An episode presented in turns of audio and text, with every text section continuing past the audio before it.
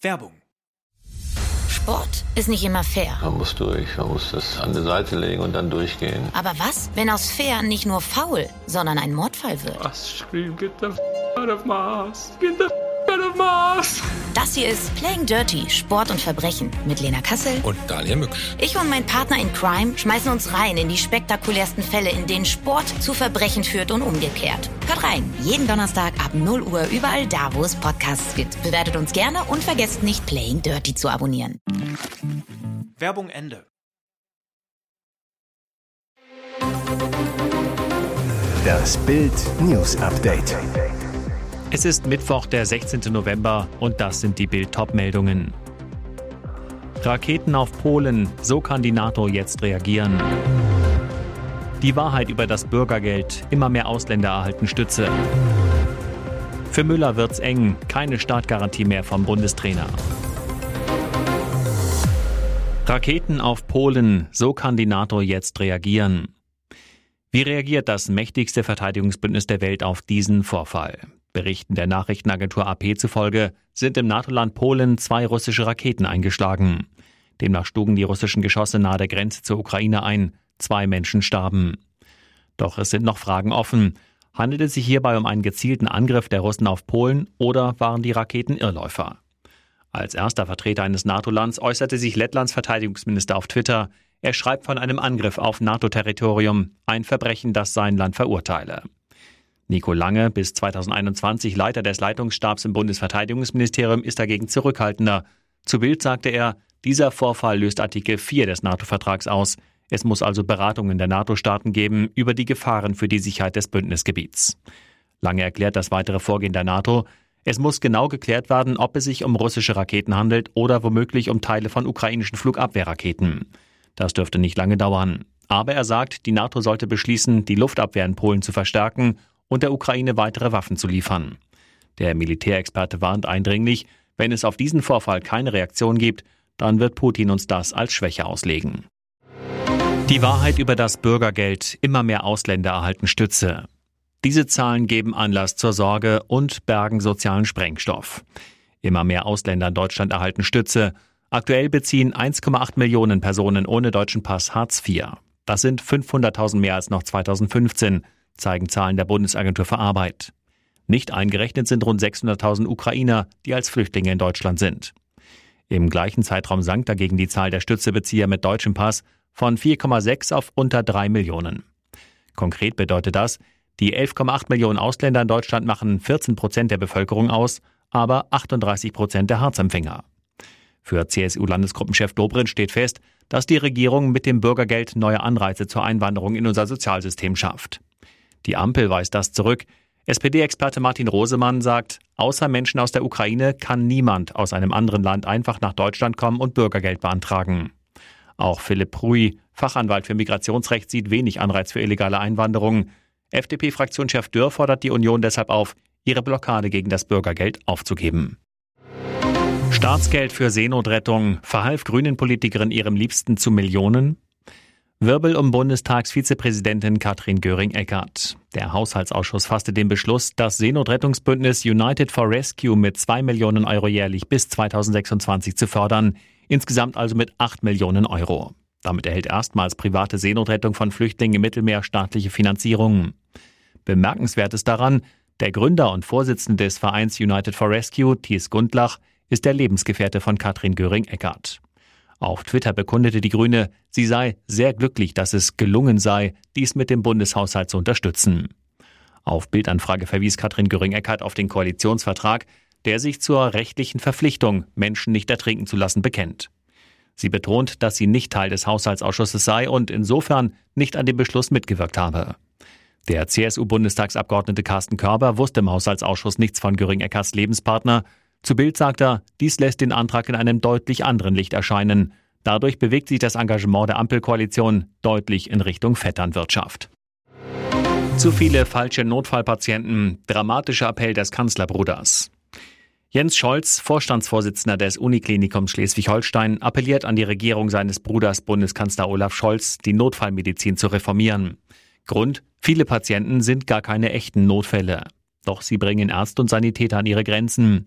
Anästhesiearzt Scholz fordert daher eine Gesetzesänderung, um die Notfallmedizin vor dem Kollaps zu bewahren. In fast allen anderen Ländern wie in der Schweiz gibt es bereits eine telefonische Vorabfrage. Da werden sie in die Notaufnahme gar nicht eingelassen, wenn sie nicht zuvor als Notfallpatientin eingestuft wurden, sagte Scholz den Kieler Nachrichten. Bis zu 60 Prozent der Patienten würden so ausgesiebt. Doch dafür müsste das Kabinett seines Bruders ran.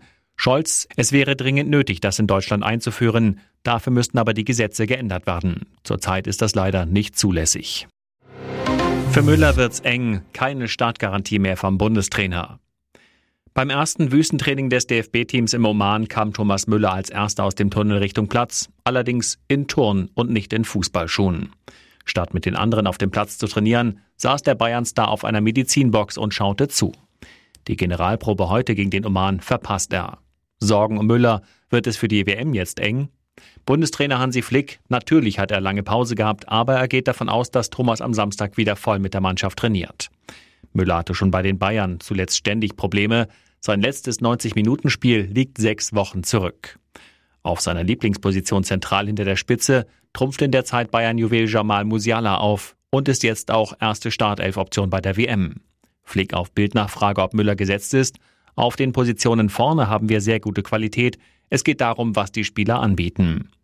War Müller zuvor bei Flick immer gesetzt, legt er sich kurz vor der WM nun nicht mehr fest. Für ihn wird es zum WM-Start also eng. Aber wir haben ja hoffentlich mehr als nur drei Gruppenspiele. Und jetzt weitere wichtige Meldungen des Tages vom Bild Newsdesk. Putin-Kämpfer fliehen Hals über Kopf. Russenangst macht Experten fassungslos. Von wegen geordneter Rückzug. Ein neues Video aus dem gerade erst befreiten Cherson zeigt, wie völlig am Boden die Moral der russischen Soldaten in der Region war und warum diese, selbst bei zahlenmäßiger Überlegenheit, aus Kampfesunwillen keine Chance hatten, ihre Front weiter zu verteidigen. Das etwa einminütige Video zeigt, wie ein einzelner ukrainischer Schützenpanzer in vollem Tempo auf eine gut befestigte russische Stellung entlang eines trockengelegten Bewässerungskanals zurast. Schon während der rasanten Anfahrt explodieren links und rechts des Uraltschützenpanzers Granaten, verfehlen das Fahrzeug jedoch um wenige Meter. Kurz vor der russischen Bunkerstellung angekommen, springen fünf bis sechs ukrainische Soldaten vom Panzer und rennen wildschießend auf die russische Befestigung zu. Was dann passiert, lässt Militärfachleute fassungslos zurück. Anstatt sich dem kleinen und nun ungeschützten ukrainischen Trupp zu stellen, verlassen schon beim ersten Feinkontakt einige der etwa 20 bis 25 russischen Verteidiger ihre Position. Während drei bis fünf Russen aus dem gut geschützten Bunker heraus Widerstand leisten, schauen mehr als zehn russische Soldaten dem Treiben nur tatenlos zu. Sie haben ihn. Der Mann, der am vergangenen Mittwoch in Warendorf im Münsterland die Krankenschwester Johanna K. vergewaltigt und ermordet haben soll, ist festgenommen worden. Der Zugriff durch eine Zielfahndungseinheit erfolgte am Dienstag um 13.05 Uhr auf der Autobahn kurz vor Madrid, teilten Polizei und Staatsanwaltschaft mit. Nach dem Verdächtigen aus Ennigerloh, einem Ex-Arbeitskollegen des Opfers, war europaweit gefahndet worden. Oberstaatsanwalt Martin Botzenhardt, der Beschuldigte hat sich von den spanischen Behörden widerstandslos festnehmen lassen. Wir werden nun die Auslieferung des 30-Jährigen beantragen. Der mutmaßliche Killer hatte in derselben Klinik in Telchte gearbeitet wie Johanna, er als Pfleger, sie als Krankenschwester. Am vergangenen Mittwoch soll er ihr gegen 5.30 Uhr an der Tür aufgelauert haben, als sie gerade zur Arbeit gehen wollte. Mit einem Messer habe der frühere Kollege sie in ihre Wohnung zurückgedrängt, missbraucht und sie dann durch körperliche Gewalt gegen den Hals getötet, hatten die Ermittler mitgeteilt. Terrorangriff. Palästinenser tötet drei Israelis. Bei mehreren Angriffen nahe der Stadt Ariel im Westjordanland sind drei Menschen getötet worden. Drei weitere wurden schwer verletzt. Dem Gesundheitsministerium in Ramallah zufolge handelt es sich um einen 18-Jährigen aus dem nördlichen Westjordanland. Der palästinensische Attentäter wurde nach Angaben des israelischen Militärs erschossen. Der Mann hatte zunächst einen Sicherheitsmann nahe dem Industriegebiet in Ariel mit einem Messer verletzt. Anschließend rannte er zu einer Tankstelle und stach auf mehrere Zivilisten ein. Auf seiner anschließenden Flucht mit einem gestohlenen Auto rammte er auf der Autobahn mehrere Fahrzeuge und verletzte weitere Zivilisten. Zwei der Toten, ein 35-Jähriger und ein 40-Jähriger, erlagen ihren Verletzungen in Ariel. Ein 50-Jähriger kam auf der Autobahn ums Leben. Ministerpräsident Jair Lapid erklärte betroffen, die Bürger Israels sind heute an einem schwierigen und schmerzhaften Morgen erwacht. Ein verachtenswerter Terrorist hatte in Ariel einen abscheulichen Terroranschlag verübt. Er sprach den Familien der Toten sein Beileid aus. Er war der Friseur der Stars. Pop-Ikone Shakira und Topmodel Heidi Klum wagten sich unter seine Schere. Auch Tokyo Hotel-Sänger Bill Kaulitz und Schlagersternchen Annemarie Eilfeld gehörten zu den Kunden von Sebastian Böhm. Am Samstag ist der Begründer des Magdeburger Salons Harry Kane gestorben an Krebs, an Leukämie. Schon 2020 hatte der Figaro die Diagnose bekommen und die tückische Krankheit vermeintlich besiegt. 2021 kehrte der Blutkrebs zurück und diesmal tödlich. Auch eine Stammzellenspende konnte Böhm nicht mehr retten. Auf der Facebook-Seite machte Harry Kane den Tod öffentlich. Wir sind tief bestürzt und voller Trauer, euch mitteilen zu müssen, dass unser geliebter Basti von uns gegangen ist. Und nun noch eine Werbung in eigener Sache. Die Red Deal Days sind wieder da. Sichere dir jetzt für nur kurze Zeit zwölf Monate Bild Plus, das digitale News-Abo von Bild, zum Sonderpreis von 19,99 Euro statt 79,99 Euro. Entdecke jetzt das grenzenlose Bilderlebnis mit uneingeschränktem Zugriff auf alle Inhalte von Bild.de, Sportbild.de sowie der Bild-Apps. Mehr Infos gibt's unter Bild.de slash Alexa.